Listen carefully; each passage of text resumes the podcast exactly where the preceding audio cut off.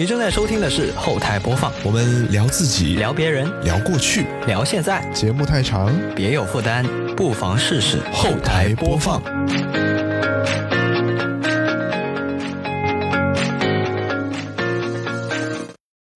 本节目在每周一的零点零一分准时更新，您可以在 Apple Podcast、QQ 音乐、网易云音乐、小宇宙、喜马拉雅、荔枝 FM 和其他泛用型播客平台收听到，全年无休哦。好，那么以下就是本期节目的内容。欢迎收听本期的后台播放，我是 Johnny。这一期节目呢，延续我们上一次这个。揭秘大厂的系列节目，那这一期又邀请到了我们节目的老朋友豆泥，然后来跟我们一起聊一聊他的这家公司到底有些什么不为人知的东西。那豆泥先跟大家打个招呼吧。Hello，大家好，我是豆泥，呃，然后也是第三次、第四次上这个节目了，呃，也很荣幸，哈哈，嗯。然后，那你先来说说你的公司吧。你是在某家这个知名的世界五百强企业哦。啊，好，那我简单说一下，就是我目前是就职于华为，然后呃是在行销体系，也就是目前在做华为的这个销售。啊，我是二零年呃本科毕业之后入职的华为，然后到现在差不多快两年了。嗯，那你的这个销售是面向的是就是普通的客户，还是说是这种企业呢？呃，我这个部门就是我这整个部门是面向运营商的一个销售，也就是说，呃，我们所有的产品都是只卖给呃运营商，然后大家熟知的移动、联通、电信，然后还有一些小运营商，比如这个广电、铁塔，嗯啊。呃，我们的这个就是我们这整一个部门就是服务于这个中国的运营商的啊，嗯，就是完全是不对散户的了，就是。对对对，甚至不对企业，就是我们就是只针对运营商来做。嗯，那其实之前我有了解到，就是你是一开始是在华为总部，是在东莞那边，然后后来才被，呃，就是公司调配到这个海南那边去。那其实一开始你在东莞那边做的是跟你现在做的是不太一样的，是吗？啊，对，当时我因为我是学计算机专业的嘛，然后当时入职的时候是以这个测试工程师的呃身份入职的，然后在东莞松山湖研究所干了呃八九个月吧。然后之后，呃，因为公司导向是研发要这个输送到一线去，我们我们其实就是华为公司，因为，呃，跟老板老板是从过军的嘛，所以其实我们很多的这个说法就跟军队有点像，比如说去一线，然后叫作战单元之类的，啊，我们相当于就是从我相当于是从后端。呃，研发支撑部门到了一线，就是直面客户，叫做作战部门。然后，呃，公司这两年因为这个，呃，需要，嗯，就是更多的人有一线经验，然后，所以，呃，我原来那个部门综合考虑，当时招我进去的时候，其实就是有要把我输出输出的这个想法的。然后之后就是就到海南了。啊，那你有没有一种自己被发配边疆的感觉？没有，还好啦，因为其实呃，我这个性格，嗯，确实干研发也。那个也不是很适合吧，因为其实，在在研发就是还是觉得相对无聊一点，然后每天也就是面对机器啊，面对这个呃设备的这个这个功能啊，然后其实我学的也比较慢了，嗯，然后也综合考虑，当时研发的领导跟我提的时候，我也说那那就可以，那就去呗，然后就就到了一线，嗯。嗯，但是你现在。这个面向客户的这个工作和你之前面向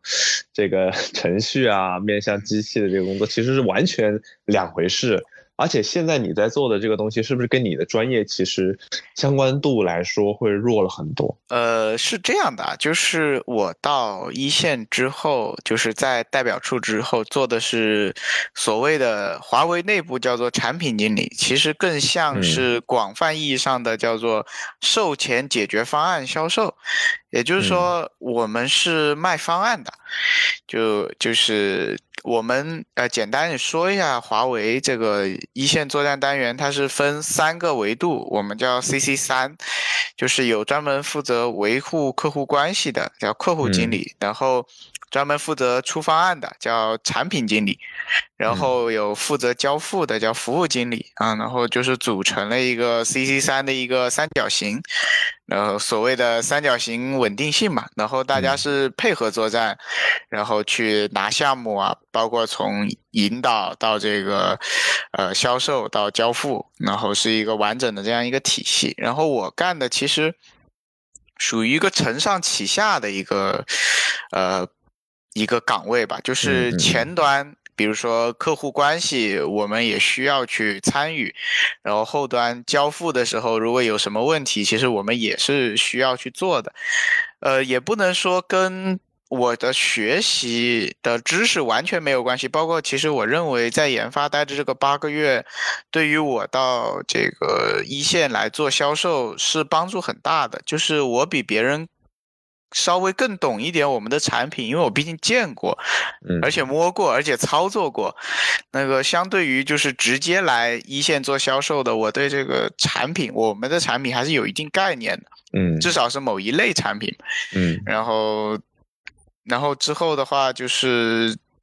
就是说，对这个整个这个，呃，比如说客户问到一些配置啊什么的，其实有我有时候也可以直接就答了，所以还是有帮助的。但是说，确实这个两，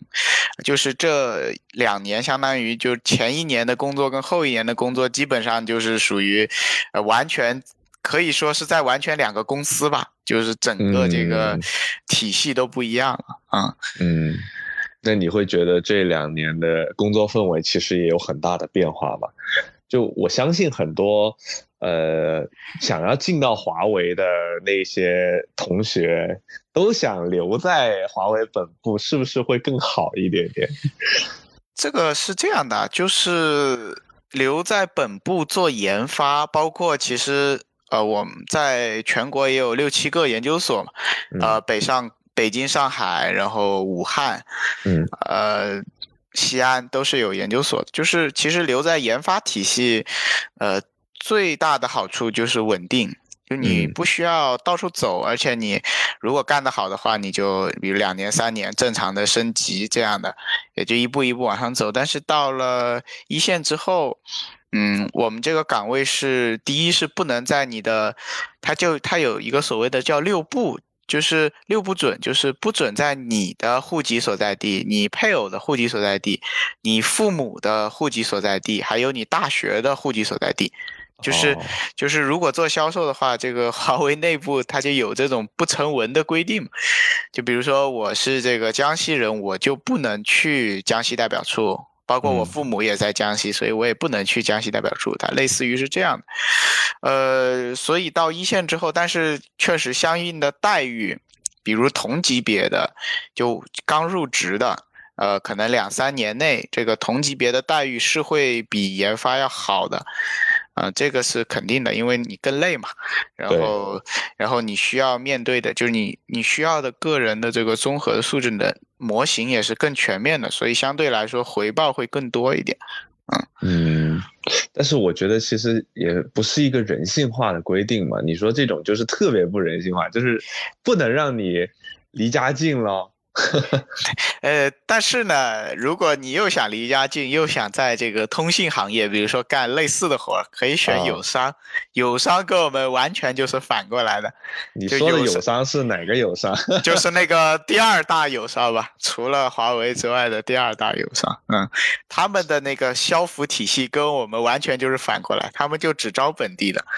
哦，啊，到底是为什么？其实是跟华为的，就是它的企业文化是有相关的嘛？就是这样子的规定的出台。这个可能跟背景也有关吧，因为友商是国企啊。就至少友商是这个国资，就虽然现在好像只占了百分之五还是多少，但友商像原来是国企嘛，但是华为一直都是所谓的私企，那可能他认为就是如果你待在一个地方，比如说待在自己这边，这他有可能就是你就惰性就比较足，比如待在家里，你就每天就想着回家。啊，这个老婆孩子热炕头，或者是爸妈在家饭都做好了，我还加什么班啊？那确实。对，但是你说如果给你，比如说扔到海南，比如我一个家庭人，我我反正我晚上也没什么事，就可以九九六了，是吧？放心的九九六。对啊，你就负担相对来说负担没有那么，公司这种就就确实是没有什么人性嘛。但是对于这个公司来说，它这个效率是提高了嘛。但是你像为什么友商又跟我们完全反过来？第一，它它是国企。然后第二的话，这几年你也知道，友商是，我们是一八年开始被制裁，其实友商比我们更早，可能一五一六年他就已经被这个美国告得很惨嘛。当时，当时华为是我们老板任老板说，就是友商经历磨难的时候，我们不要去抢他的地盘，但现在，呃。我们现在这个这个样子的时候，反正友商照样也抢我们的地盘，所以这个，所以还是就是太仁慈，还对轻拍一下友商没有。当时其实 其实就是可能，如果友商可能当时老板考虑的是，如果友商倒了的话，其实在国内就没有下一个能就是再次一级的友商可能接不住这个这个所谓的这个盘子了嘛。然后想保护，也是想保护一下国产化，要不然如果又被国外的这个又打进来了，其实大家又都没钱赚了。嗯，那确实，嗯，所以还是相对来说，可能对于一个企业的发展来说，这样子的规定是更好的。然后，但是对于我们正常人、常人的理解来说，哎呀，就觉得太没有人性了。对，所以就对于其实对于那种已婚的男人来说，如果去华为的话，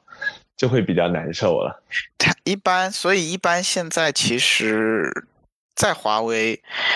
嗯，就比如说成立家庭的话，其实在这个一线，呃，也如果如果是在中国区的话，一般就是肯定异地嘛。比如说我的很基本上我的领导都是这样的，但比如说你。就比如我这个岗位是属于打工仔类型的岗位，其实很多人基本上就不成家，或者是只是不结婚，然后有女朋友之类这样的，呃。就是就是对于个人发展来说，就如果你你真的是要往上走、往上拼的话，其实想做管理岗的话，其实就还是会去出出国嘛，去海外哦，这才是这个这是公司的导向，然后出国当一个小领导，回国再当个中领导，然后就一步一步往上爬，这样。嗯，但。如果是出国的话，其实你的工资相对来说就更高，而且你花钱的地方变少了嘛。但很多就华为就会有这个随军政策，就是你的老婆小孩是可以跟着你过去的。哦，啊，然后包括随军，其实包括是有补偿的，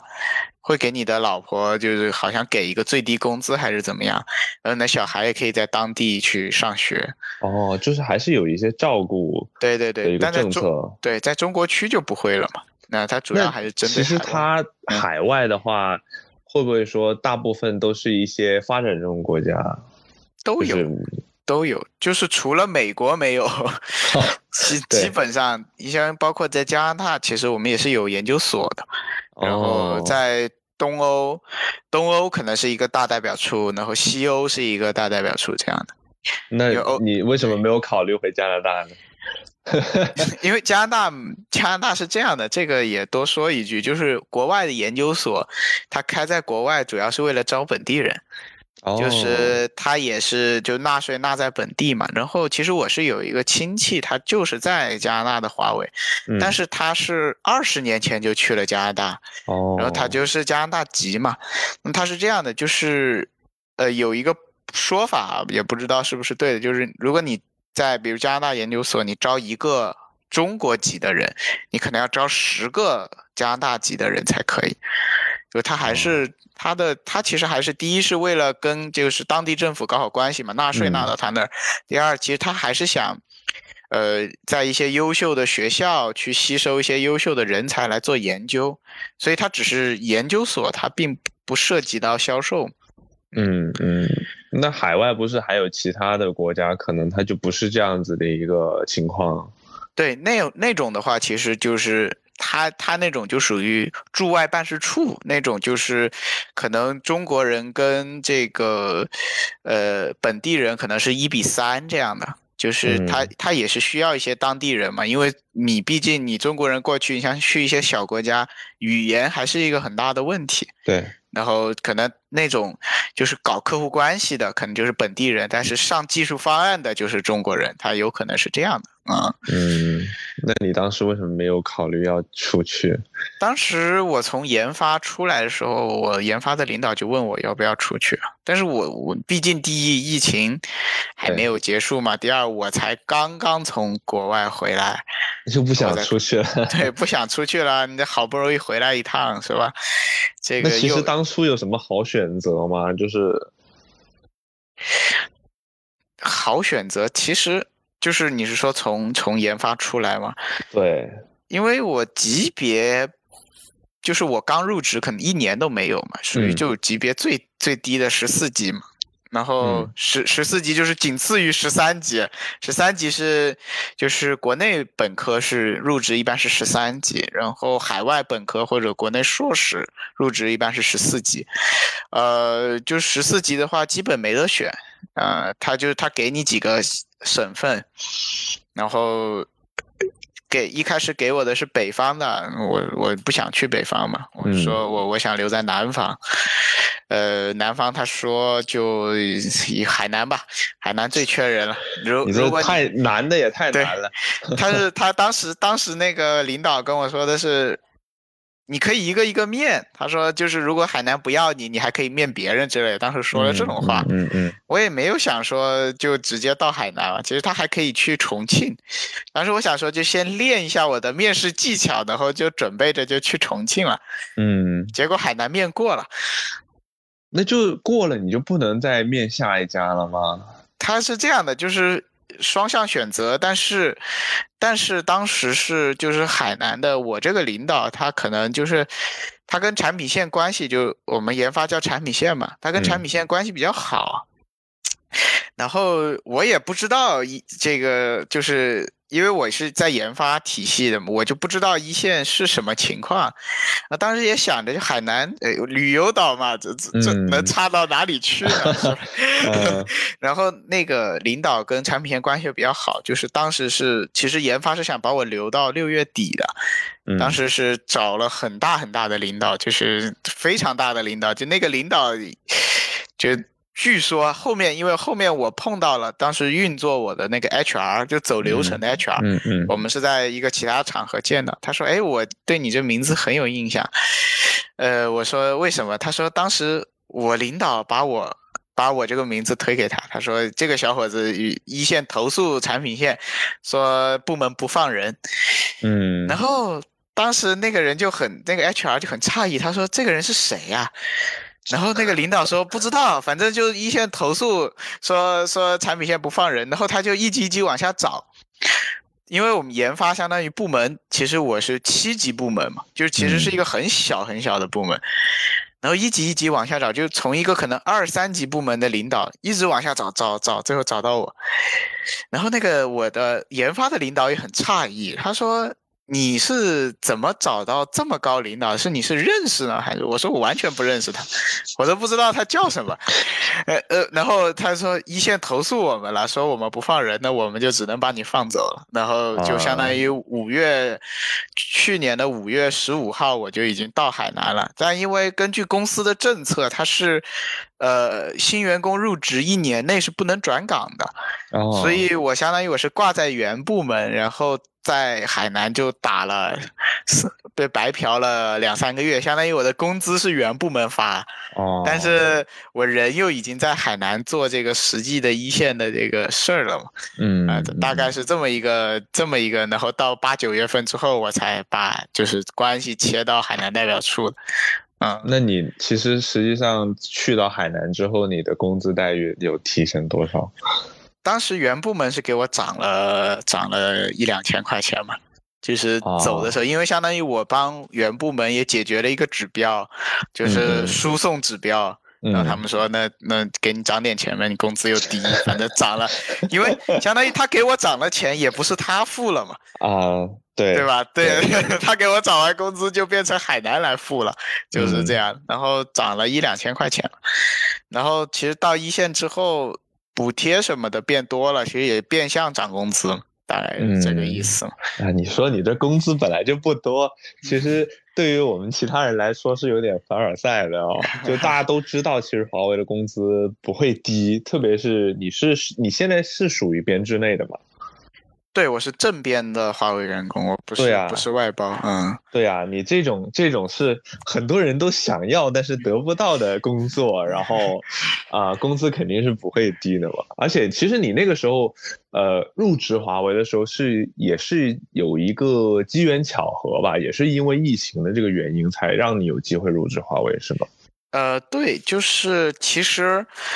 呃，当时疫情爆发的时候，就是对加拿大本身的那个经济影响特别恶劣。就是其实不，虽然国内说什么水深火热，然后国外说岁月静好，但他们也没有静好到哪儿去。就是加拿大本身这个经济就是就是不太行，然后疫情一来之后，呃，在加拿大基本很难找工作。然后当时我也想过在那里读研嘛。嗯嗯，但是读研的时候，我的另一个朋友现在在巴基斯坦，我的同级的这个这个好友，他一定撺掇着我去面一下华为，结果就，结果其实我是没有抱多大希望的，但是后来用各种机缘巧合就给我面过了。就这个，这个说到底也是非常巧，就是我研发那个部门其实已经有三四年没有补过人了，嗯，但是因为公司的这个整个大环境变恶劣了之后，那个部门流失了特别多的人，啊，然后之后二零年相当于是他们第一次在三四年内第一次招聘，然后第一次招留学生，然后他是他是一个国家选了一个，呃，美国、加拿大、日本和澳大利亚。就是一共就招了四个留学生，正好又是四个国家的，然后就把我给招进去了。其实其实是挺幸运的，因为如果没有疫情的话，呃，他这种面试是要去到现场去面试的，然后相当于我是远程面试，而且是华为的春季招聘。其实。大家知道，如果没有疫情，呃，春季招聘其实基本上是属于没有岗位的嘛。嗯。但是，但是因为那个时候可能很多人毁约啊，或者是怎么样，他就多了很多岗位。然后也是我那个部门的人力突然一下变得特别紧张，然后所以才把我给招进去。就这么巧，又有岗位，这么巧，又就是线上面试，非常巧。就是其实我当时面的是开发啊，嗯，然后我连机考都没有考过，就是机考没有考过，按道理就是连面试的机会都没有的，我都没，我都放弃了，就就是，结果有有一天晚上，因为我那是晚上嘛。可能凌晨一两点、两三点钟，有有人打我电，那那段时间就根本电话不敢不敢那个关静音的，因为那个时候就在投国内的公司嘛。嗯。然后两三点钟给我打电话说，这个你开发是没有面过了，但是，呃，这个测试岗位你愿不愿意干？我说我我我说你给我个机会，你给我个面试机会，什么岗位我都愿意干。然后然后就然后就给了嘛，然后给了这个面试的机会。呃，当时就是面了这个三轮三轮面试，就两轮业务面，一轮这个主管面，就领导面，他都不是主管，是主管的主管，领导面。然后面完了之后就就放进池子里嘛。你是华为，其实其实也名声在外了。他这个招聘流程，就是他会让你在池子里一直泡着，那所谓泡池。那当时就泡了大概两三四二月三月就已经面完了，嗯，一直到五月才发的 offer。但是我的我的你一直都不知道到底过还是没过。对，我的格力的那个，就我当时还面到了一个格力，然后一个易道。就是也是类似格力是做这个研发，然后嗯易道好像是做一个销售还是客服之类的。然后当时我都准备去格力了，我说珠海也挺好，珠海还有认识的人，对对对，然后是然后都连格力的那个那个那个线上的这个什么确认会我都我都参加了，但是因为我人在国外嘛，然后我嗯一直跟那个 HR 说的就是我这个人不在国内，什么有些文件我签不了字之类的，就一直拖着。拖着他，对，一直拖着，都嗯拖到拖到华为的 offer 发下来了，然后，然后就去了。那肯定去华为，工资高嘛，就比格力高太多。其实真的真的很巧，就是如果没有疫情的话，因为我那个学校基本上之前就没有校友在华为，我这我这算第一批。就是之前嗯我们后来进进了华为之后，在内部系统查，那个时候还能查嘛？其实我那个学校的就还有一个人是学财经的，然后那个时候是在马来，现在也不知道在哪儿，因为没有记住他的名字。这样子。对，那实际其实上你当时就是呃入职，就是入职之前，你面试之前的笔试，就是你说的机试，其实就属于笔试嘛。对那实际上是没有过的，但是他后来让你去面另外一个岗位的时候，你是没有笔试的这一个环节了，已经。对，相当于他就沿用了我那个没有过的成绩。他说，因为我那个测试是属于系统测试，嗯他他更要求你，就是他为什么愿意给我发一轮面试，就是他其实更要求你的就是思考能力，就是测试嘛，说白了就是你能想到很多的用力，然后你呢，比如说他当时问了一个面试题，就是测一个这个这个这个。自动售货机，你能想出有多少种，就多少种可能性嘛？它其实更多是考你这个思维的这个发散能力。它对于你实际的编程要求不高，包括我入职之后，呃，其实做的系统测试就敲命令行，然后嗯执行用力这些也不需要有编程的基础。但是它要有你有通信基础，然后我那个专业正好学过一点通信，学过一点，对，呃，嗯，就就仅仅是学过一点点，就是完全可能对对技术上面没有那么高的要求。对对对，因为那个岗位其实测试岗位，呃，也有说法嘛，就属于最底层，就是研发体系的最底层嘛，嗯，就是你只是被动执行，然后，然后这个这个这个说难听一点啊，呃就是就是这个地位比较低，但其实我们我们自己干的时候地位也很高，我们也抓着开发骂呀，反正 PK 嘛，公司内部啊这个 PK 就是就是大家 KPI 都很重，然后就测试要提单，就是相当于一个版本我要发现你多少个问题我才完成我的，然后他嗯开发的 KPI 就是不能被测试发现多少个问题。哦，啊，就是你被发现了多少个问题，就就就你这 KPI 就完不成，反正就是相当于一种制衡嘛。应该其实实其他的大公司应该也差不多了，就因为这样的话能保证这个版本的这个质量。对当然，问题肯定越催越少才是才是对的嘛。嗯，是，就相对来说是一个比较好的一个方式。对。那其实那个时候你面试，你觉得三轮面试，特别是前两轮是比较相对来说会比较重视一些吧？应该，他可能最后一轮的那个领导的面试可能会问的会稍微在你就是你个人的一些问题上面会更，多一些。领导领导面试其实更像 HR 面嘛，就是嗯其实就不重视这个，就是可能技术方面底下的人已经面了面的差不多了，然后就主要是看看你这个人好不好相处啊，估计是这种沟通能力啊，对沟通能力，对。嗯，那有没有你有没有印象说，呃，在面试中会有一些特别奇怪的问题，就是会让你突然一下答不上来？其实还好，因为说实话，这个远程面试你是可以准备的嘛。啊，这个摄像头拍不到的地方全是纸嘛。就是其实还还是要上网搜一下，说是不不用就华为面试是什么样？对，那不是什么牛客网嘛？其实是大家应该都知道，就牛嗯所谓牛客网一些都会有一些题目，你可以提前稍微准备一下。但其实临场还是考验你的这个临场的应变能力吧，我觉得。嗯，就是还相对，你觉得对于你来说，这个面试没有特别困难？对，就还好啦，就是因为只要我我说实话，我虽然是学计算机的，但是我编程能力其实是很差的，就是我逻辑思维能力可以，但是落到一些具体的一些呃算法或者一些函数怎么用，其实我是就是我我的能力是比较差的，所以所以当时开发是面不过的嘛，因为我说实话，你让我去写代码，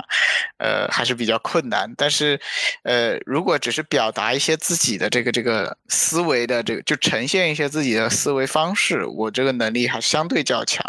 嗯，然后，然后其实其实研发面试是一步嘛，但之后我比如说我转岗转到海南，其实内部还是要面试的。嗯，那种的话，那种的话就比较残，比较残忍了。那种面试就是，因为相当于你在内部转岗，嗯，新的部门是可以看到你的绩效的。哦。我的我的二零年的绩效其实是被研发那个部门打的特别差的，就是 基本上离被开除就差一等了。就是。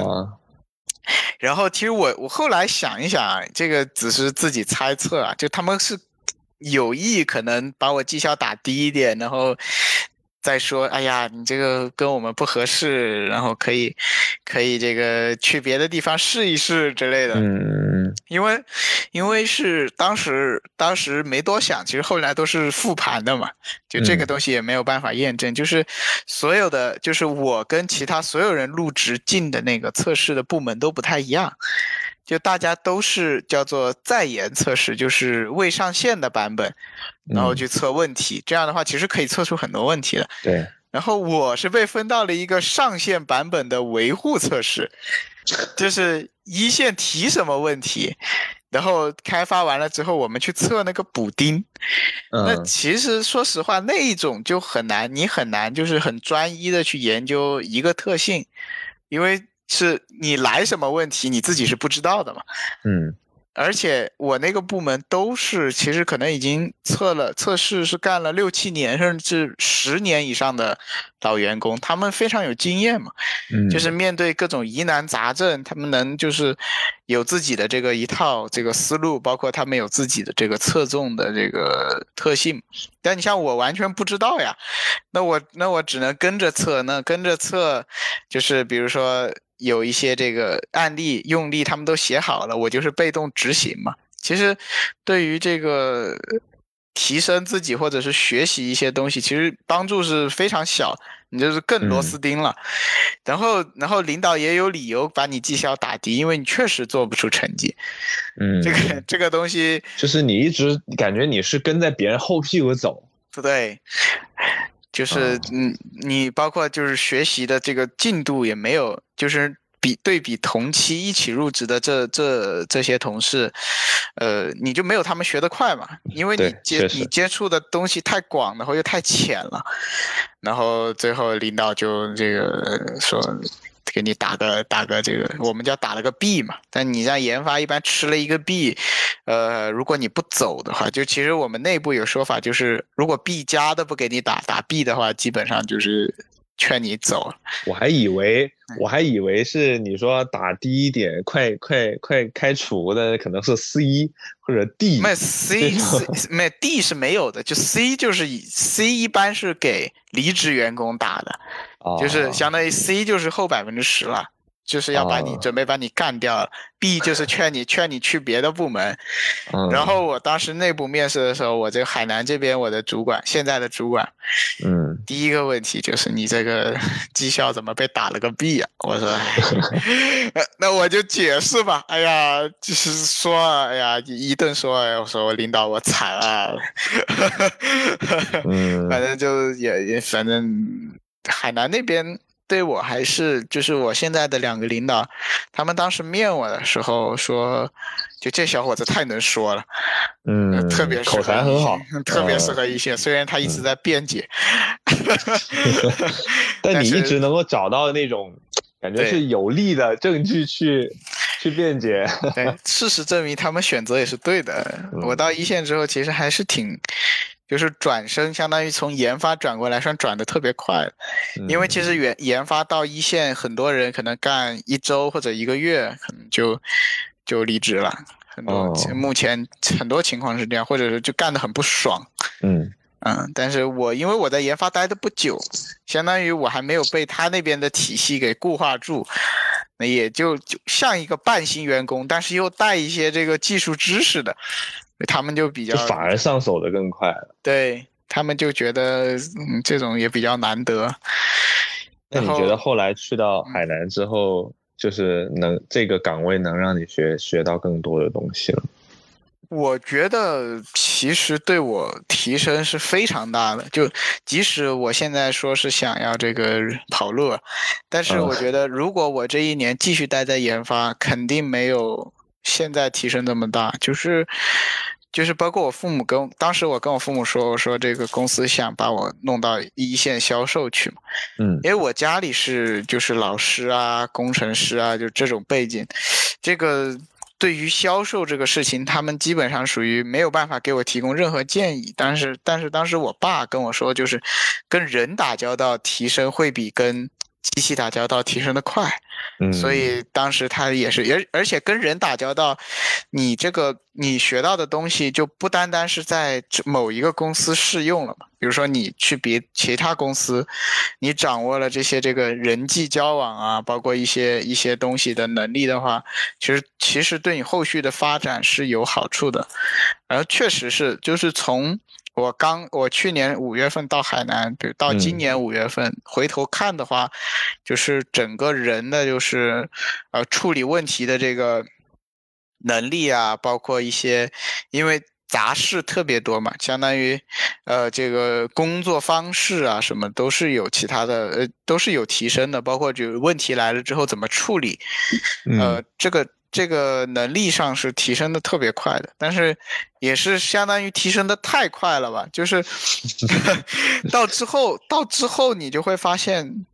呃，你的这个边际收益是在降低的，就是你没有办法在海南，呃，再有更大的提升了。就虽然我知道我干的不好啊，就其实其实说实话是干的不好，嗯嗯但是，但是就海南当前这个环境，包括公司的这个环境，我也没有办法再提升自己了，所以就是当时现在就是想着就是再去读读书啊，或者是在呃去读书之前，然后这一段时间看看干一些其他的事情，因为呃华为，呃说实话就是。嗯，目前这个公司也三十多年了嘛，其实你嗯可以看得到，呃，如果你想当领导，或者是想更更进一步的提升自己，其实是很有难度的。但他们都说了，就是如果像我这种情况，能熬再熬个三五年，如果公司还没有，就公司还比如说挺过了这一段时间，其实现在干部年轻化，呃，对于我这个年龄，然后经验有研发经验，有一线经验，如果我愿意的话，还可以有海外经验的话，其实后续嗯做主管啊，或者是做更大的领导，其实是有有利的。但是我只是自己不想这么选而已。嗯嗯，对，如果是，其实我是认为啊，如果有人有有这个同学真的是觉得自己对跟华为特别契合的话，呃，一毕业 一毕业进华为，然后能忍住这个这一段时间，可能扛过个三五年之后，嗯，呃，上升空间还是特别大。嗯，但问题就是你这三五年怎么扛过来？其实对对于呃在现在阶段的你来说，你已经觉得这个节奏已经有点顶不住了。对，就是华为它，因为他这个华为的出身是很很艰苦的嘛，就是他当时。嗯，是卖卖交换机、代理交换机出身嘛，包括其实任老板自己私下也说过，就差一点华为就卖化妆品去了。就是嗯就如果如果有一个产品，当时我卖的最好的那个交换机，如果没有研发出来的话，可能华为就真的就不干这个。嗯。包括也也是在哪一本书上来说，甚至有一段时间就干房地产去了，嗯。嗯，但就是华为这个这个东西，呃，这个公司它的理念就是你非常拼搏，然后给你很丰厚的回报，但是嗯。这个其实比较适合这个当时这个中国刚刚开始发展，就九十年代，包括两千年到二零一零年这一波进华为的呃员工，其实他们的收益是最大的，就他们那个时候股票也便宜，然后这个公司的业务也是在正向发展，而且是发展的很快，嗯，包括海外啊、中国区啊，呃那一段时间进华为的员工，其实手上比如有个几万股股票，一年分光分红可能分个四五十万、五六十万这样，就是你完全不算你的工资，嗯。但是现在的情况是，就我们这一批人进华为之后，第一，打一个不文明的比方，就是你抬头看上面全是屁股啊，对，然后你你就你你连自己的位置都找不到了，就是你只能在底下当螺丝钉啊。然后第二嗯的话。公司的经营这两年，呃，众所周知嘛，就各种因这种因素导致的这个经营确实是在下滑的。就虽然年报上来看还很不错，嗯，就是卖公司卖出来的那，反正就是整体是变得更艰难了。嗯所以就是一是变艰难了，二是呃最底下新招进来的这帮员工，其实我们就是给我们的这个收益，虽然说比外面还是还是多，但是你的这个工作时长啊，包括这个工作强度，呃，其实算一算，我觉得也差不多，就是。你连正常的上下班的时间都不能保证的话，其实 这种、这种这种，就公司就无限压榨你的这个业余时间，包括你就没有办法再获得另外的提升，或者甚至是放松自己。然后说的很有道理，就是就是，其实就是昨天看到那篇我们内部论坛，包括他还写在公众号上的那个嗯文章，他就说这个。呃，work-life balance 就生活跟工作的平衡可以被打破，进华为的人都有这个心理准备。但是嗯，如果是这种完全的一个失调，然后你自我也没有办法消解掉的话，呃，其实就离这个这个离开就不远了，相当于。公司反正每年招这么多人，那总能，比如我招一万个人，总能留下一百个吧。对，对吧？那那一百个人可能最后就是可以，就比如说委以重任啊，然后让你升官。但是其实被干掉的这么多人，其实大家也对华为有贡献嘛，但确实就是，呃，很其实现在这个情况就很难留得下来了。嗯，是。但是其实这个情况，你说一个成熟的大公司都会有这样的情况，就毕竟你是新到一个这样的大公司，你确实也就只能在下面老老实实当一个啊小员工这样子。你觉得还能有多，就是能肯定到不了人家那种元老级的那种收入的水平嘛？我觉得那肯定的。对，但是就是其实那那其实就是公司需要思考，因为大也我也理解吧，这个大嗯公司嗯确实是这样，但是呃，你你这样的话就是留不住人，这个客观情况，而且现在公司提高自己的这个。呃，招人的这个标准，非什么九八五二幺幺或者海外本科什么前两百不要之类的，嗯其实这个跟华为公司的这个这个这个，呃，怎么说血统还是什么，其实是违逆的。就是其实华为一直都不是一个能招到最好员工的公司，但因为他能招到的，比如说稍微呃二本啊或者一本末末流一本之类的，但大家很努力。然后嗯才造就这个公司。你现在其实说难听一点，这个你招一帮留学生来公司，然后压榨他，呃，这个留学生哪个留学生家里没有没有给他留条退路呢？对，或者说哪一个这个这个这个九八五的，就就是其实现在现在大家也知道，就能上九八五的，不会再像原来那样，就是有条件特别差，可能有极端个例嘛，或者有个嗯百分之十、嗯百分之二十这样，但其实大部分人还可以嘛，对吧？就是这其实而且家里就算你家里没有给你留退路，你自己这样的学历，你拿着去找其他的公司，或许真的能有比华为更好的选择呢。对我为什么要待在这里？所以，所以，所以，所以现在华为就是整个我们内部员工讨论，就是说它整个这个招招聘的这个，他可能也压根就没想着要留你，就是你能顶一年就是一年，华为就扛一年，给你给你发一年工资，反正你也便宜。对，然后明年、啊、新员工那是真的便宜。对啊，然后业具体业务干成什么样，这个领导们也不在乎。说实话，你现在就是。我觉得海南这个情况，就大家也是，就是包括其他省也问过嘛。这个海南这种小办，你比如一年的体量可能就是十几个亿的体量，嗯，你跟这个，你可能都比不上一个大办的一个部门一年的体量，嗯，然后但是这些业务其实又需要很多人。然后又养不起这么多人，那就只能一个人去干很多活儿，嗯，那就把人全部干走了。其实就是就是这样的恶性循环。嗯，现在现在都是都是，哎，小代表处确实就有这个问题啊，大代表处，呃，相对来说会好一点啊。嗯，就还是只能说是去压榨你们的这个时间，然后实际上你觉得。就是你的时间去换这样子的这个工资，你自己愿意吗？其实很多时候都是拿时间去换钱。这这个我觉得工资都是其次，就是如果对我能力能有提升，我觉得我就是愿意。但是你已经到了一个瓶颈期了，所所以我要走啊。就你觉得？对于自己的认知还是比较清晰的，就是我反正在这家公司已经学不到新的东西了，就无论说是他给的我开的待遇是怎么样，那我还是想也不叫学，就是如果我想学，应该还能学到新的东西。但是，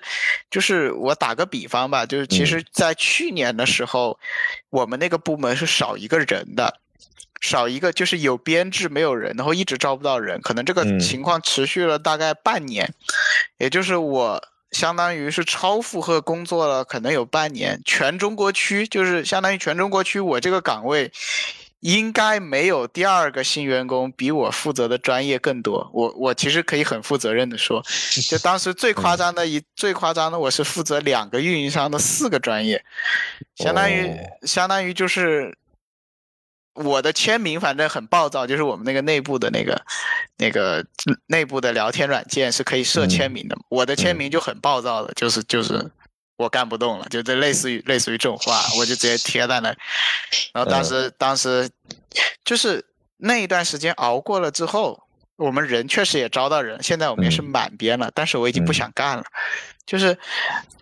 弦那根弦弦已经崩断了。对。就是你再给我激励，或者说确实现在我我的活儿明显变少了，但我已经不想。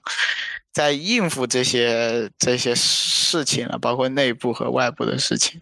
我就是已经是一个很应付的心态去做，就是就摆烂了呗。对，就去年我还是想做好的，就包括我想做出成绩啊什么，今年就完全是纯应付。我也没摆烂的，我的业绩还可以啊。就就我应付着做，就是就是很消极，就是啊啊，你你你让我做，那那那我就做呗，那只是对大家都不好，就是去公司还是想。希望你能积极主动去拓展一些事情，嗯，拓展一些业务啊什么的。但是我就是那种，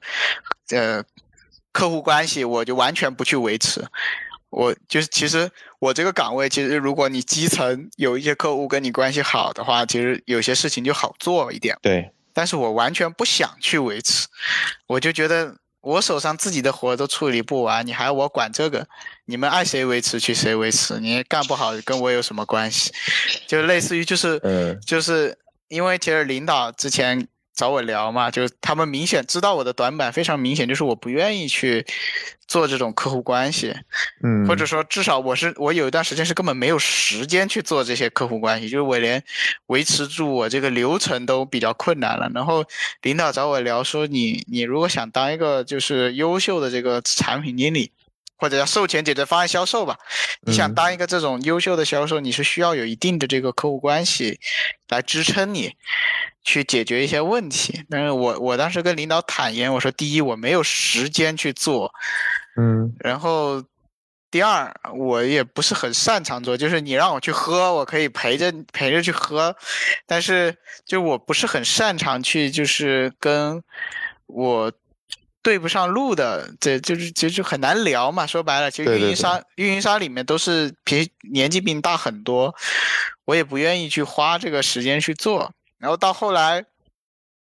比如说部门给我提要求啊，这些我也就是我我说我说这个这个东西，你让我陪着可以，让我、让嗯我去搞一些事情也能搞，但是你让我主动就是发自内心的主动去弄，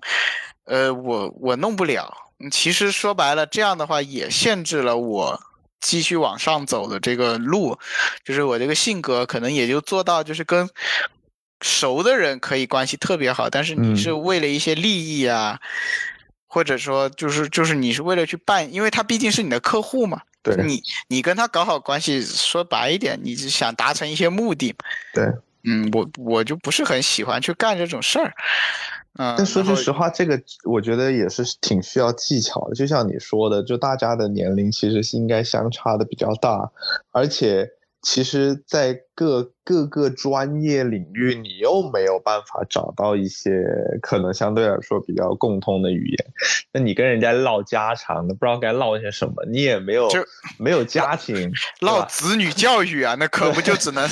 说，哎呀，你小孩儿是不是中考啦、高考啦？哎呀，啊，这个给点建议啊。对就，类似于就唠一些这样的东西，基但这些话题都是有限的，除非你真的能遇到那么各个个例，就是那么一两个，就是大家有一些共同的语言，对，呃，去去聊。那总不能说，哎，这个这个这个谁他是追星的吧？那大家能聊聊一下？不可能啊，没有这种情况啊。，而且而且说实话，就是客观来说啊，就是客户关系，为什么我这个岗位比较难做？呃，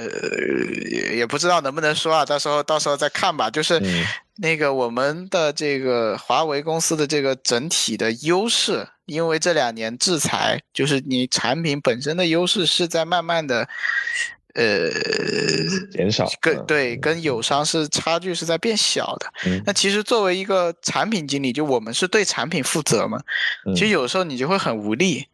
对，就是客户说我我想帮你，我特别想帮你，你能不能列一下你的产品到底优势在哪里？呃，就很难。就嗯客观来说，具体有具体是为什么难，这个就不不方便说了，但就很难。嗯，因为第一，就整个通信行业的这个日趋大家都是同质化，就原来可能华为说自己的产品领先友商三年五年，那确实是领先友商三年五年，嗯那个时候大家日子都好过。但现在因为这个一八年的这个美国的四轮制裁，每一年制裁一次，制裁四次之后，其实就这几年友商也友商也不是傻子嘛，人家慢慢也就赶上来了。所以这个东西，因为我们是对产品负责，相当于我们卖解决方案，方案本身对于客户决定一件事情变得越来越没有那么重要。其实对于我们来说，可能我们这个岗位更多就沦为了一个承上启下去处理杂事的一个岗位之后，对于人的消耗是特别大的，而且你干不出什么成就感了，已经就是。嗯你明明知道客户想要什么，但你又给不了他。就就完全就给不了，就是就是嗯这种。那那我那你说我怎么搞好这个客户关系？就因为我相当于我对口的都是技术口的客户嘛，人家有时候也会跟我开玩笑，他说这个华为的产品，这个这个是不是？哎呀，能力上有一些有哎，我说那这个东西没办法，我说我们国，我说我们国产化了，我们、我们嗯比现在现在跟客户说就是我们这东西国产化啊，嗯，支持国产。对，嗯，但你说实际上是不是真国产这个东西不好说了，不好嗯。说，因为嗯。因为我相当于这个这个这个也属于公司机密了，包括我这一层，我的领导这一层都是不不得而知，就我们对外说的口径肯定都是国产化嗯啊，所以相当于公司现在在这个传统行业，比如说这个通信行业的。发展上，呃，可能越来越就是会越来越难嘛，因为本身这个行业，你比如说，就是拿一个最简单的例子，嗯你你家宽带是不是千兆的？嗯，是是千兆的，你你觉得千兆跟五百兆的差距在哪里？没什么差距。啊？对，这这个就是问题所在了，啊，就。是其实管道是越做越大的，就是运营商，包括我们是做管道的嘛，就水管是越做越大，水管性能越来越强，没有水啊，嗯，对吧？或者实际上那些年说的什么 VR、AR 这种大带宽的，包括这个八 K 的这个视频直播，这种都属于带宽比较大的，对，这种应用是没有真正的推推出来的，所以导致运运营商现在，比如说我卖你千兆。我跟你说的那些东西，其实五百兆能不能实现，完全够用。就是我自己在卖卖一个产品，可能挺贵的，嗯，呃，可能几千块钱的那种光组网的路由器，就是它我们路由器现在不是网线组网嘛？对，华为现在有一个产品是用光纤来组网，嗯，那其实光纤对比网线的优势是非常明显的，就是我的带宽更大，这个那。但是你说实话，这个东西对于如果我稍微懂一点，其实其实我自己能完全能用网线组一套跟它效果一样的东西，嗯，还成本更低。但是对于老百姓来说，就他们不懂嘛，然后又说这是又说这是华为的产品，而是光组网然后物理上确实是更强。但你真正在用的时候，呃，感知不强。对，感知不强。其实这个是运营商包括。运营商的设备上提供商面临的，就整个行业面临面临的一个很大的问题，就是大家没有革命性的东西出来。对。然后现在就变成讲故事了，你讲故事讲理讲故事谈理想是吧？对，讲故事是很难赚到钱的。嗯，大家都不是傻子是吧？那其实我觉得聊回。最开始的一个东西就是华为，其实它是开拓了五 G 这个新的赛道嘛，嗯，就可以这么说。但是呢，大家都知道，就对于我们普通的消费者来说，其实五 G 相比四 G 到底能给我们带来多大的使用上的提升？其实这到现在推出这么多年了，我们一直都是打一个问号，因为没有一个实际的应用场景啊。可能我对于一些。某些专业领域，你说像是现在，呃，我之之前看到过有一些什么通过这个线上进行这个手术，啊，这种医院的这种这种方案，或者说是你刚刚说的有一些更高清的直播啊，这种这种情况可能真的用得到，但是对于我们普通人来说，是不是就真的应用场景小了很多？那你你面向的这种运营商，那他们也有同样的问题，那会不会说？你去面向一些相对呃对口的需求更大的企业会更好一些。这个是这样的，首先第一，我不负责无线，但是我可以说，就是五 G 不是我的销售的范围，就是而且呃第二点啊，就五 G 这个东西确实它其实更像是一个工业。工业领域比较适合的，就是像比如一些机器的这个，大家之前都是用线把它放在一起协同控制嘛，用很多很多的光缆、光纤，然后五 G 的话可以这个快速的这个布一条流水线啊，包括更好的这个呃调整产线，就是这是公司包括展厅里的一些东西嘛，包括在底下煤矿。啊，所以现在公司更就是运营商这一波，呃，五 G 建设完了之后，其实大家更是面向叫五 G to B，也就是针对一些行业客户，能不能提供一些针对化的五 G 方案？这个大家目前还在探索吧。我觉得，就是，嗯，成华为成立这些军团，其实也是想，就是。公众市场可能这么多年也没有办法再做出什么更更这个呃更好的突破吧，所以他们是在往嗯企业这方面去靠，而且五 G 另一个其实说说难听一点啊，就是你说五 G 有没有用，这个大家都没办法说嘛，嗯，但这个钱国家掏了呀。是，所以对于运营商来说，这个就从一个收益变成了一个任务。就他这一部分钱，他不需要考虑能不能挣回来，或者说目前这个阶段不需要考虑能不能挣回来，所以。他们建五 G 基站还是建的非常快的，啊，嗯，但是像我负责的这个专业，其实我相对来说就我们这个专业就比较难，就我是负责固网的嘛，就是就是你家的加宽，就说的最简单一点，就是你家装宽带，不是要拉尾线、拉光纤拉到家里嘛？嗯五 G 是无线的，我们就是负责所有有线的东西。其实有线的东西，客户就要考虑了，这个这个收益啊，怎么样怎么样？就我们这我们这边反而这个就更难做了。那华为的东西又贵，然后然后这个这个现在的需求又不明确的情况下，其实现在包括我们去跟客户做交流，客户对于我们的技术方案已经。不是很想听了，他想知道我怎么赚得到钱。嗯，但是这个问题，呃，你还要帮他想怎么赚钱，对，其实挺困难。但是其实我很早就听说华为就是在这方面的方案，就是会卖的相对友商来说会贵一些。但是是不是华为在就是卖售售出之后的售后？会相对来说做得更好一些，呃，可能之前是吧，现在也是。我觉得目前来说啊，就是我们整个售后确实是比友商要好，因为我们设备的稳定性，就前几年的这个设备的稳定性，还是会比友商好很多的。但是现在就 反正。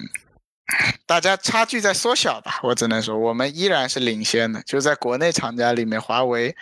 肯定还是当之无愧的，就是第一的设备供应商，这个是绝对是没有问题的。只能说是领先的这个这个这个差距在缩小啊，对，幅度没那么大。包括小厂家，就现在因为整运营商整个收入在降低嘛，其实小厂家，其实运营商越来越不关注。嗯，稳定性了。就我我个人的体会啊，就是差一点的设备能不能用？那也能用，能用，对吧？你保时捷跟这个这个众泰是吧？能不能动？嗯，都都能动，对吧？你你说保时捷哇，我的真皮这个那个，我这售后好。嗯嗯，那人家就问一句，那那那个那个那个这个五菱宏光能不能动？是吧？这个尴尬，对，这就很尴尬。就是其实我想说的，就是解决方案，就就是我这个我这个岗位，其实越来越没有那么重要。就很多项目现在就是靠求客户，就说好听一点就是客户关系支撑，说难听一点就是去求。就觉得你买我们的产品吧，反正对也讲不出什么优势，反正对你就买呗。我们合作的这么好，这么多年了，哎呀，大家都这 嗯，所以对于哎呀，现在是个困境嘛，就是我这个岗位，我这一条线，其实这两年人才流失率特别高，就是我这一条线去开年会的时候，人员是作为一个单独的议题来讲。嗯，就是其他解决方案什么都都可以讲，专门花了一个小时来讲怎么留住人。但其实你现在你都留不住啦，那我留不住，那还有其他代表，他相当于是中国区开会嘛？嗯嗯嗯嗯，就那就说明这个问题很严峻。就他一年可能真的能招进来的，可能就十五二十个人，他们觉得比较符合这个能力模型的，因为要求很高嘛。对。但他一年走的都不止十五二十个，而走的都是老员工。其实是他们走是带着经验，带着这个很多很好的东西。包括现在我们部门来了一个，就是干了六年的老产品经理。其实他说的很多东西，都是你经历过你才知道的，就是你挨过打，你才知道怎么不挨打。嗯，像我们这种赶鸭子上架的，可能之前就就是会出很多问题，因为你要给人成长的空间嘛。但是公司现在这个情况，他又不想给你成长的空间，他就想你一干就能干好，因为你所以说他的这个模式还是有问题的，就等于说是你对于面试的现在的要求都在提升，但实际上你招进来的人，你又待不了这么久，就是你你现在的这个呃流失和这个进来的这个比例是不成正比的呀。对呀，嗯，而且他就是这个过程中你说的，就是呃想要马上出成绩的这种想法，大家当然大家都会有这样的想法，但是就挺不切实际的。相当于大家都知道这个不切实际，但是没有办法。就包括其实你你像我看我领导也他们也挺难的，就是嗯我这个大部门，就我这个小部门还好，我这个大部门今年已经愤然辞职的可能已经超过三个人了，有两个在海南还没待够半年，嗯。也就刚毕业的，就嗯。大家其实关系都很好，就说根本干不下去，嗯，这个什么鬼工作就直接辞职，那很绝的，就是连商量都不跟你商量，或者说留也不留啊，就马上走。啊、留了就是干了，可能三四个月嘛，嗯就是比如说他去找领导聊，包括我可能马上也要去找领导聊了，就是嗯。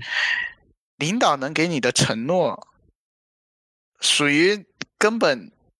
你领导估计这这一这一批这一这一大段话都讲麻了，就是公司也没有办法给这个领导什么东西来给我们承诺，嗯。可能无非就是哎呀，你留下来，这个，呃，我们可以给你什么更大的舞台给你给你升加薪、嗯升级，嗯但是这个东西，你对于现在的年轻人的吸引力其实已经不大了，除非我就缺你这。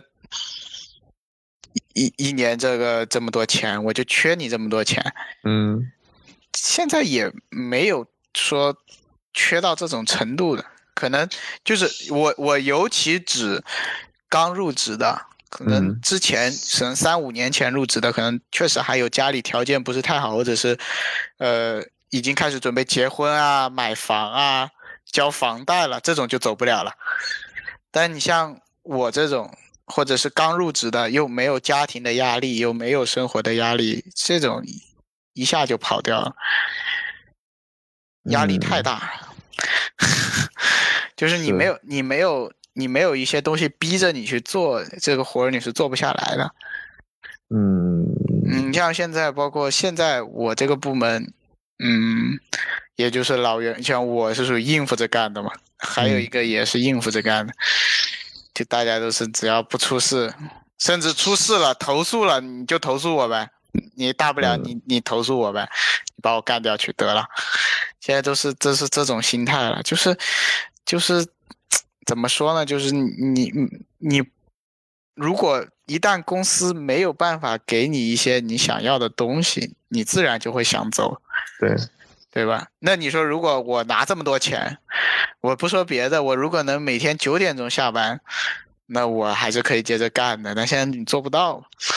现在就是还不止九点钟，还要甚至更晚，不止不止，基本上每天要干到十十点十一十点，对，而且就是真的完全高强度的一个工作。对啊，你对内对外都是，你就相当于对内，对外是跟客户打交道，嗯客户有一些要求这个呢，你对内还要还要还要 PK，还要内耗，你说这个、嗯。是吧？这个就搞得人身心俱疲。对啊，嗯，所以所以我觉得，嗯，这个对于年轻人来说，对于对于，对对于年轻人，除非我就是我就缺这么多钱，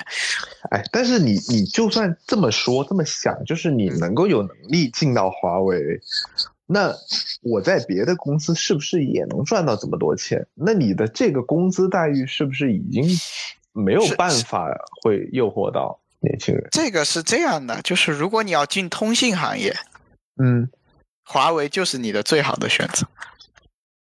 嗯我我只能这么说，就就算华为，我说它这个大概的，但是你想进通信行业，华为是你，甚至说是唯一的选择。嗯，但是就是，但是如果你你就不想嗯你你肯定也有很其他很多的部门啊，其他相应的专业，那你通信只是这么一部分而已嘛。通信是它的主业。其实前两年就在制裁之前，终端是就是卖手机的那个部门，嗯就是对消费者的那个部门，其实他们是活过得特别好的，嗯就甚至他们的利润是一度是超过了传统的这个运营商。嗯，就那个时候，其实如果没有制裁的话，可能大家都会往那边走。对，然后渐渐的，就是把那一边做起来之后，公司也可以就是相当于第二波嘛。但谁这谁想得到呢？是吧？对，嗯，嗯，其实现在汽车有，就是华为这个车 BU 有当时终端的这个怎么说呢？有这个感觉了，就感觉这一波它要起了。但是现在大家又往那边涌嘛，嗯、也不知怎么？我我之前听你说，觉得华为的那个车，大家对于它的反馈不是特别好哎，那换了一波领导 啊。啊，重重整第一波那个什么 SF 五那个那个东西太蠢了。但是实际上，它是不是已经从一个就是它原本的一个挂牌，就原来叫就是这直接叫赛力斯 SF 五嘛，就华为智选嘛，嗯，然后现在就呃直接开出来了一个叫问界的这样的一个品牌，就等于说其实有一个大的一个变化了。这个因为是其他部门的，我就我就简单聊一下我的感受啊，就是嗯其实我个人判断是，就是这个为什么要重新打这个品牌，就是因为赛力斯干的太烂了。嗯因为之前我也有认识的这个这个那个部门的朋友嘛，就嗯大家都是海南的。那个当时当时的车 BU，我们家车 BU 夸张到一个什么程度啊？车没有，然后你要卖，嗯你拿着纸板去卖车，你要卖了几辆车，我才能给你这个专卖店提供一辆实车。当时当时直接把我们一个玩的很好的同事直接干废了，直接干离职了。就是他说我怎么卖嘛，你教我怎么卖。这这这这，然后但是那一帮领导就好像被换的差不多了。嗯，所以以现在的这个问界其实是新一新一帮领导干，就可能研车可能早就设计好了，但是品牌啊，包括营销啊，包括这个东西肯定是重新就是大家整顿过一遍了，感觉已经好了很多，对，感觉已经好了很多了，至少有嗯车看了，但是本质上，它的本质上还是赛力斯在代工去做的东西。对啊。这个这个你没有办法改变啊！你华为现在嗯这个情况不可能在重资产去去建工厂，我觉得。其实其实我实际上，它就是等于说是在手机这个行业被制裁之后，通信这个行业被制裁之后，等于说他自己想要开辟一个新的赛道嘛。那你这个新的赛道可以不被制裁，就是制裁影不太影响到华为的这个赛道。对，但是因为华为毕竟是刚刚开始做嗯这个东西，难免肯定就是。但是公司很，我觉得公司领导应该是很看好这个车这个东西的。啊嗯但你相当于就是华为可以活下来，但是比如说我们这种运针对运营商的这个，其实就会变得越来越难嘛。嗯，其实运营商本身自己都在变得越来越难，那我们当然就会跟着变得越来越难，就是这样的。毕竟大家在一个锅里吃饭，嗯，但是你现在运营商，你说就算变得再难也好，大家脱离不了吧？嗯，你就是维持了嘛，你没有办法，因为华为是这样的，就是我们内部有个，就华为，比如说你每年要养二十万人，嗯你的整体的销售额，你每年是必须要保持百分之十的增长的，要不然你嗯连人都养不活，对吧？你你你你你没有涨工资的诉求嘛？你你今年跟去年对吧？你还要发嗯奖金，你要这个嗯你的用人成本是在提高的。如果你公司还想有利润，你每年就要保持百分之十的正向发展。但现在的问题就是在于，大家越来越往一个维持的方向在走，尤其是运营商。嗯，就运营商大家是离不开啊，但也赚不到钱了呀。就等于说它的利润已经没有办法再增增长了，就可能每年就这么多了。对啊，嗯，因为你想，比如说你现在手机一百二十九的融合套餐，又是千兆又是五 G，流量还贼多，你你你说运营商挣个啥？确实，他就挣个吆喝。现在是现在都是，那你说运营商挣不到钱，那他买我们设备的时候，更加可不就对啊，可不就可不就要压我们的价格吗？对吧？是，那我们要是完不成任务，那我们的奖金也不好过啊，然后大家压力又大，这就就是恶性循环嘛。嗯，开个玩笑来说，就是通信行业朝中无人啊，被欺负了。嗯，那就其实你说这种大家大环境下都是经济往下走的情况下，还是会有很多就是疫情的影响啦，就是大家可能会不会说我就不会消费这么昂贵的东西啊？那那你相对来说定价就要下调嘛？对啊，这个也是，但是就是，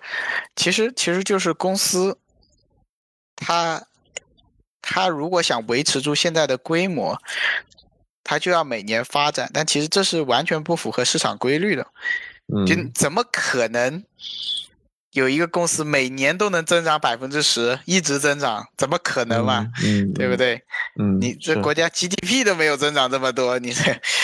嗯所以，所以就是，其实，其实就是公司怎么走，我们也，我们也，我们底下的人也也没有办法去评论它。但是，相对于这种目标，大家完不成的时候，内部矛盾就会激化。就是赚钱的时候，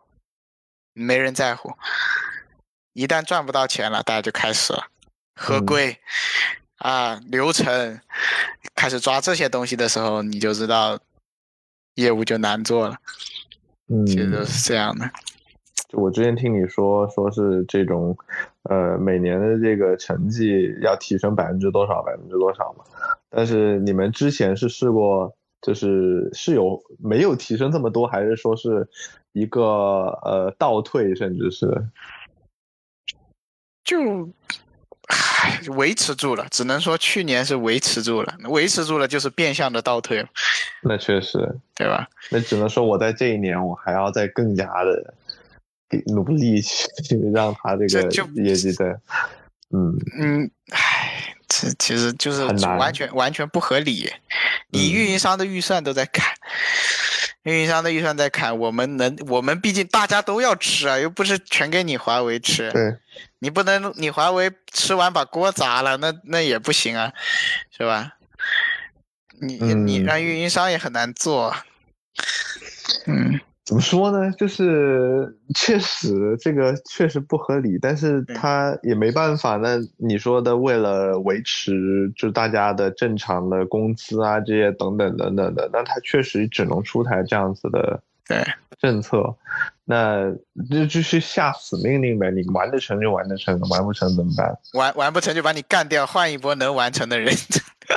那所以他现在现在还是回归到这个问题，就是嗯他招不回来这么多人。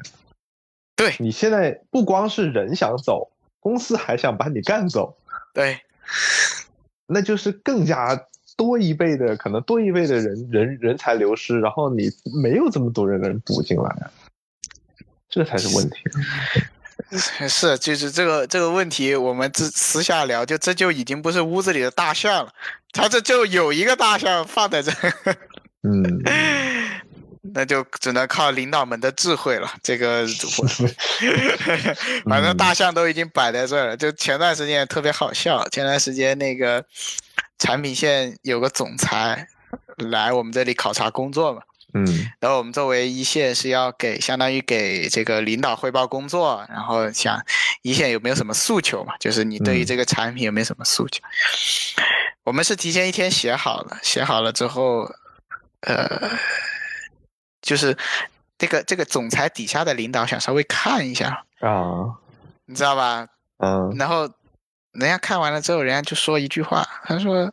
你们提这些问题可以提，嗯，但我们解实现不了。但我们解决不了。”嗯那有既然这些问题都解决不了，你们还不如不提，你们提一些能解决的，比如你要什么，你要钱还是要人？嗯我们其实我我内心的想法就是，那既然都解决不了了，你华为所谓的以客户为中心，这个是不是客户声音？这就是我们所我们的声音就是客户声音，因为我们是最接近客户的嘛。嗯你你如果还在这装瞎子，那我们也没办法。你最后其实压力最后传递到我们这里，就客户直接骂的又不是他们，骂的是我们呀，对是吧对？那那就把我们骂走了嘛。那你你如果后端产品也没有办法给我们信心的话，那那我们在这个岗位干的还有什么意思呢？就说难听一点，对吧那？所以最后你们就还是没有提了。提了，我继啊照样往上报啊，就报之前大家对清楚嘛，领导看一眼啊，有这么多事儿，好，可以了。嗯没有效果嘛。由于那个老产品经理说，我年年给产品线提，嗯清单越拉越长，没有一个解决了的。那实际上是他们不想解决，还是真的没有办法解决？这个就不知道了，说，不不好说了。有可能就是能比如说没解决。决策决策上就是要放弃，或者是客观因素就是解决不了，这个都都都有可能嘛。就是嗯你说你说倾听客户声音，好，我们把客户声音带回来了，你说你解决不了，那嗯他还呃很牛，那那我我们说那那那你反正你是领导，我是我是我我不是领导，那你说什么就是什么。对，就我我们说我们其实我们说我们也不想提啊，但是领导都坐在这里了，我总不能说我海南代表处一个问题都没有。啊，这想不出来其他问题了。一派祥和啊，客户对我们特别满意，怎么可能嘛？你 大家都不是傻子，对不对？唉。对，所以其实现在公司内部，我个人感觉是比较的，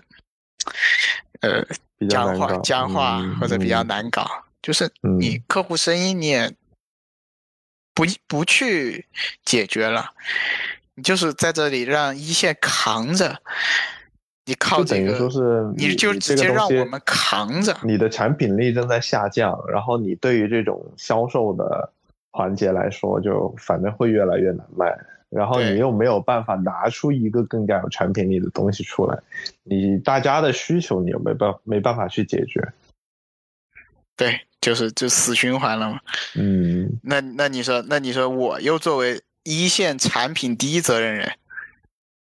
就是我是第一个被骂的。所谓第一责任人，就第一个被骂的。那嗯，你天天在那骂我有什么用？对，没用啊。有的时候我也跟客户我跟客户开玩笑，我说你干脆你去投诉我一把，你把我干掉就算了。嗯，客户客户说把你干掉了，有人来接你吗？我说那这不好说。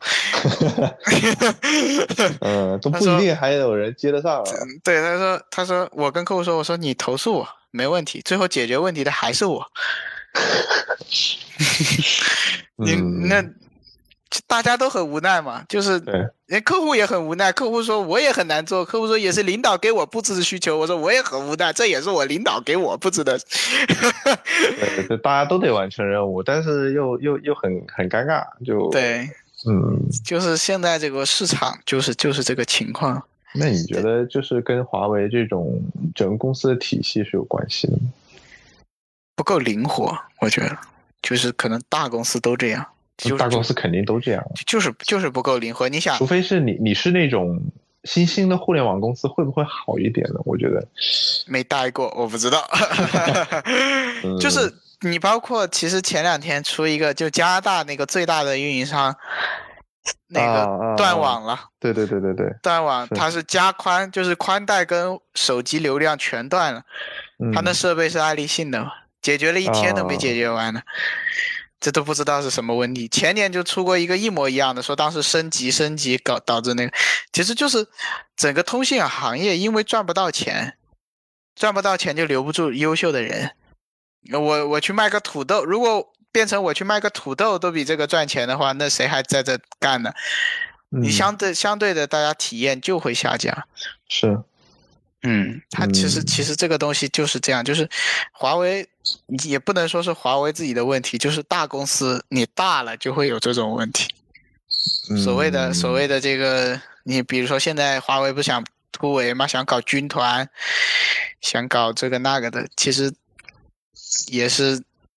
很难啦，我觉得。其实这种模式到底能给华为带来怎么样什么样的不同吗？就包括其实我们之前在书店不是有看到，就是所谓的华为的那种成功学嘛，就是什么什么什么什么什么狼群战术，什么什么的这个东西，我记得你有批判过这个东西。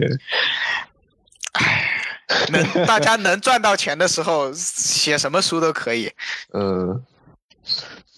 我只能这么说。嗯，是。那其实就是它的这种这种模式到底能够带来什么样的不同吗？就就是你说的这种军团模目前从内部看很难，就是它相当于华为从一家单纯的设备提供商，再往一个集成商来做转型，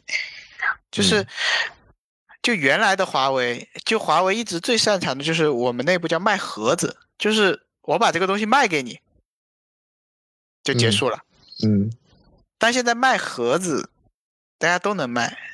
现在人家嗯要的是方案，整体的解决方案。那你现在也有解决方案，只是说你相对别人来说你没有那么大的优势而已啊。就是不，我们的方案能力是很弱的，就是整体解决方案，就是一整套。就我们可能可以提供网络方面的解决方案，嗯但人家比如说煤矿军团，人家要的是你端到端能帮他解决一些问题。呃，这个东西华为就需要跟别人合作嘛，跟嗯一些、就我我一个华为，我不可能把你整端的所有的设备都给你生产出来，是对啊。嗯这个时候就有所谓集成商，就是我又可以买你华为的，又可以买这个友商的，比如说监控我买这个海康的，对吧？这嗯个我电池买买买宁德时代，就类似于这种方案集成商。其实现在华为是想往这个方向去转，那毕竟大家的需求也是在这方面，就是往这个方向去转就。之前嗯就相当于之前华为不需要卖这些东西，它也能赚到钱，嗯，现在 赚不到钱了。不是大环境的变化嘛？对对，所以他就想把这个市场全攻下来，就是去开始跟别人抢饭碗吃了，就饭就这么多。就是其实其实业内是有，我觉得是有诟病的，就是你华为，呃，你从一个单纯的设备提供商变成了一个解决方案提供商之后，你让那些做集成的人怎么怎么办？怎么活？嗯，况且你的方案做的还一般般。那你没办法呀，那你就只能去抢别人的饭吃对嘛。那你别人就没饭吃呗。对，就是这样的，就是就是，其实做军团最大的目的，我觉得就是他想做方案的集成商，嗯他想把华为从一个单纯的设备提供商变成一个集成商，这样我可以捞的更多，我可以跟我的下游谈判，我可以买你的设备，就是我不单提供华为的设备，我提供别人的设备，这样嗯授权上面，华为自选，嗯，对，嗯跟华为就是他做的这种，像华为最近也开始做智能家居嘛，那等于说是我不是所有的东西都是华为的产品，很多都是一些别的厂商的产品，那我给它集合进来，那我就给你一套这样的一个整合的方案去卖，。最多我给你喷个 logo 在上面，给你加成一下。那其实你们要去卖这种整合的方案，你也等于是是喷了一个 logo，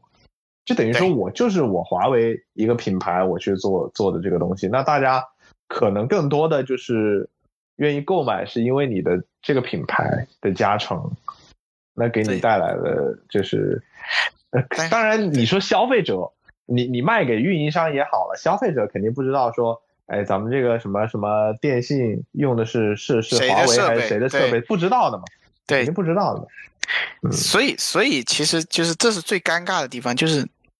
你你在通信领域干了这么多年，其实对于消费者来说他不在乎，最终买单的人不在乎，他只知道哦我的网好或者我的网差，然后网差我就去投诉运营商，对吧？你看有的有的运营商他就，比如说移动的移动的加宽，说实话是三家里面最差的，嗯，那它就便宜呗。那我差我就我就三十九一个月怎么样？那那三十九一个月的人就就就就没有这个需求，那最后其实反向导出来就是，那我也不需要买这么好的设备。是没错，对吧？嗯，但是怎么说呢？就是之前我记得就做宽带，还有另外一个就是更便宜的那个是叫长城嘛。嗯，那长城现在不是好像已经倒了吗？倒了，没有没有没有，对，没有继续做了。但实际上。大家肯定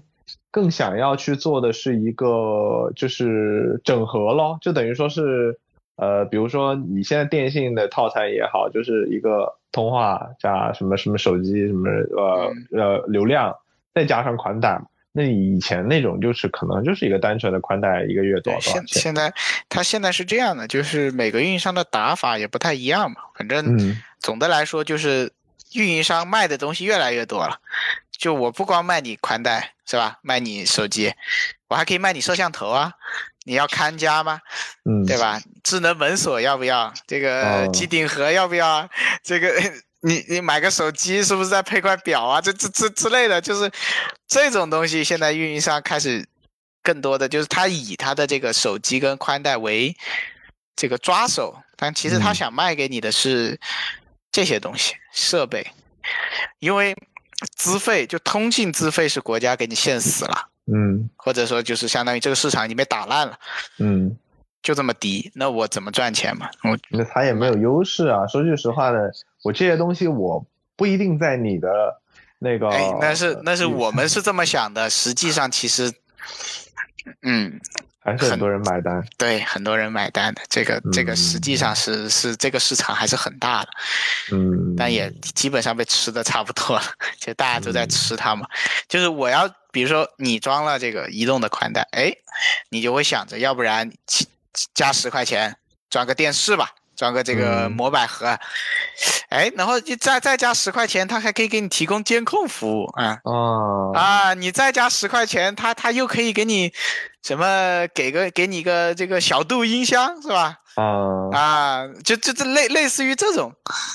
然后感觉你加的不是很多，然后又可以享受到一个对对。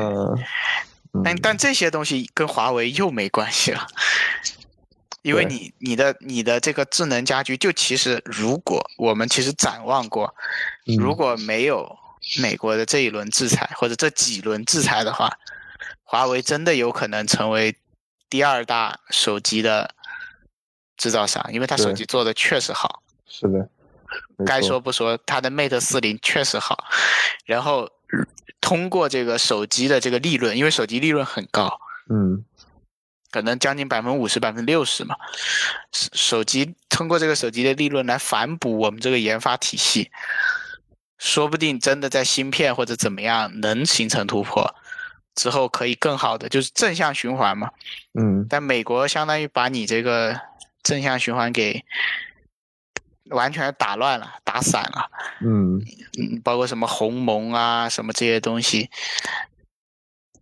都不是一个。可能都不是一个就是成熟的方案，只是当时为了一些为了怎么样，所以才怎么样，类似于这种这种场景。赶鸭子上架了，对，可能鸭子都没有，就是所以所以所以，其实对于华为这家公司，它其实也挺悲壮的，就是所以我在内心里是认同这家公司的，就是我觉得这个公司还是很厉害，嗯，但是。对我，我身在局中，我就会可以看出很多问题嘛。嗯，但谁看不出来？就领导，领导哪里看不出？领导也能看得出来，对吧？但是你就是就是这家公司，这家公司也在尝试转型嘛。但是对于我目前这个岗位来说，我就觉得就是发展就已经这么快，其实才一年多，可能一年多。在一些大代表处，你还没整明白流程呢。我们小代表处，因为你什么都要整得明白，嗯，你什么，因为什么都找你。你说，我现在甚至是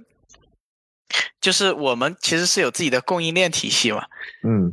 我现在是我的，我现在甚至可以帮忙看，就是货到哪了，就这这都不是我要干的活，就抄界面抄的太严重了。但是就你一个人，大家都找你，那那那那就没办法，那那就那就都得干。对，都得干，所以干的人很毛躁，你没有办法去很深入的去了解一些、学习一些东西，你就沦为了一个螺丝钉。嗯，而且你干不出成绩，干不好。说句实话，这样是没这个精力，没这个精力去什么都顾得及，然后，然后唉，挺挺挺无奈的一件事情。嗯，但是但是就是华为是家好公司。就真的还是要看你自己能不能干得下去。就是无论是哪个岗位也好，就不不过不论是你说去不去，像是这种小的办事处也好啦，会不会去干你这种一线的工作也好，其实，在华为的每一个岗位，我相信压力都不会小。对，就是你能不能干得下去。对，嗯，那当然还有一个最基本的就是你的。这个学历或者说你的能力能不能达到华为的招聘的标准，这个也蛮重要的。没有啊，你现在其实进华为，你如果只是看钱的话，走那种 OD 外包，就是那个哪家公司的外包，其实进来的话，跟比刚入职的新正编新员工是工资要高的，就是在研发。嗯。啊，他有一种外包是挺厉害的，那种那种属于高级外包，嗯，但那种还是外包嘛，那大家就会始终觉得外包不如正编好嘛。正编，那你外包你又没有可能有转正的机会啊？啊，那那种外包好像现在有有可以可以转正，如果部门愿意留，你是可以转正。嗯，那但比较比较比较难嘛。但是路径是没有封死的，嗯，就是前几年其实呃我在研发的时候，我师傅跟我说，就是一三一四年，呃外包转这个正编还是很容易的。现在只是，其实就是从一五一六，包括华为被制裁了之后，声调一高，他把自己的这个架子就提的特别高，嗯。他就说：“我我就要招九八五二幺幺的，我我就要招海外留学回来。其实真的有这个必要吗？我觉得有一些工有一些工作是完全你我。其实其实我我说句良心话，就是如果我这个工作我这个岗位换成四个外包干，完全没问题。就。”你相当于三四个人的活你一个人干，然后你拿拿一个你拿一个半人的工资。对啊，那人家人家就是为了省钱啊，你为什么要多出这么多的人力成本啊？你能干得了干得了，那你就你就干呗。那领导当然也知道你的绩效不行啊，但是他又能怎么办呢？对啊，就其实就就是就是这种情况，所以所以所以现在现在这个东西。呃，很难很难说，就是公司未来要怎么走，其实祝福他。反正你已经已经与你无关了。对，反正与我无关了。我是希望华为可以继续好好的，因为毕竟在全世界上，难得有一个中国品牌能能把自己打得这么响。嗯，而且是制造业的，不是互联网。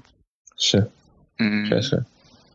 嗯，那就祝祝福祝福他接下来祝福他接下来好好起来吧。就是这个，特别是在芯片这方面，我觉得就大家可能也会觉得遗憾嘛。就是特别是华为能在后期推出那么几款好的产品，那你到其实挺尴尬。特别像是最后一代这个 P 五零 Pro，也不能说最后一代吧，就是最新的一代，嗯，就觉得。如果它能够有一个五 G 的麒麟九千的芯片，该多好！其实大家都有这样的设想，包括现在已经卖到麒麟九千已经没有没得卖了。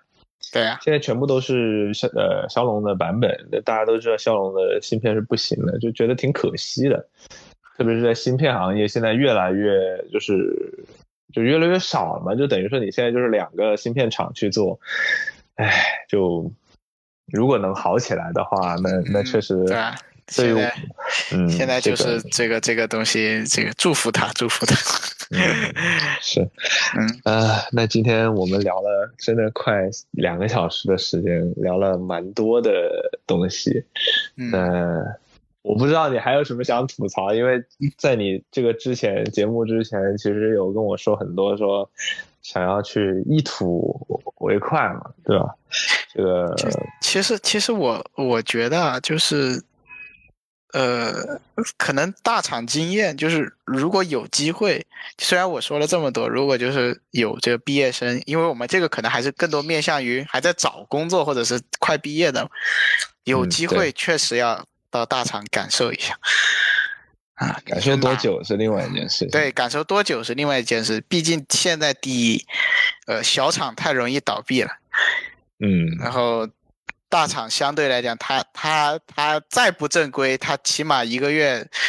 给你能给你点钱吧，至少能维持住一个人的生活，我觉得是绰绰有余的是，啊。嗯然后第二的话，大厂是有这个很成熟的这个工作流程，就是 它嗯它它嗯流程这个东西是两面性的嘛，就是是它一方面可以规范你一些工作习惯，然后另外虽然说是效率的降低嘛，但是你感受一下这个这种这种。呃，流程的话，我觉得对后续，比如说你再回到一个小公司，或者是再去一个其他的中型的公司，你这一套这一套东西，其实你是可以带一直带着走的，尤其是嗯是到、到这个销售体系。研发的话，其实我个人啊，就如果你是特别的喜欢这个编程，或者是你就对技术有这种追求，嗯呃，可以在研发多待，要不然不要在研发待太久。呃，实际上，就对于刚毕业的应届毕业生来说，就是来到大公司是一个更好的锻炼学习的机会，就能帮助你更快的进步。对，或者如然后你正好恰巧你又特别适应的话，你就可以考虑下一步继续晋升啊，或者跟着公司的导向去走，对吧？如果你不适应，你这你最次最次你这个简历拿出去吹牛逼。也也可以也对，也是也是很可以的哇！人家一看，我操，你你在你在这个厂干过啊，还嗯干的还可以是吧？嗯，你还可以，就是你自己说的了嘛，对不对？是吧？你至少这个这个牌子打出去，别人会觉得为之一振嘛。对，所以为什么为为什么这么多人想往大厂去，大厂去这个走？但确实，如果你看不到发展，其实因为像我们现在这个年纪，呃，已经没有，就是其实父母辈可能还是觉得工作要稳定嘛。嗯。你要在一个地方待十年、待二十年，但是像我们，我觉得我们这一批可能越来越难了，就可能一个公司存在十年都比较难，可能嗯干个三五年，这个公司就咵倒闭了，然后你就去下一个公司，这样，所以所以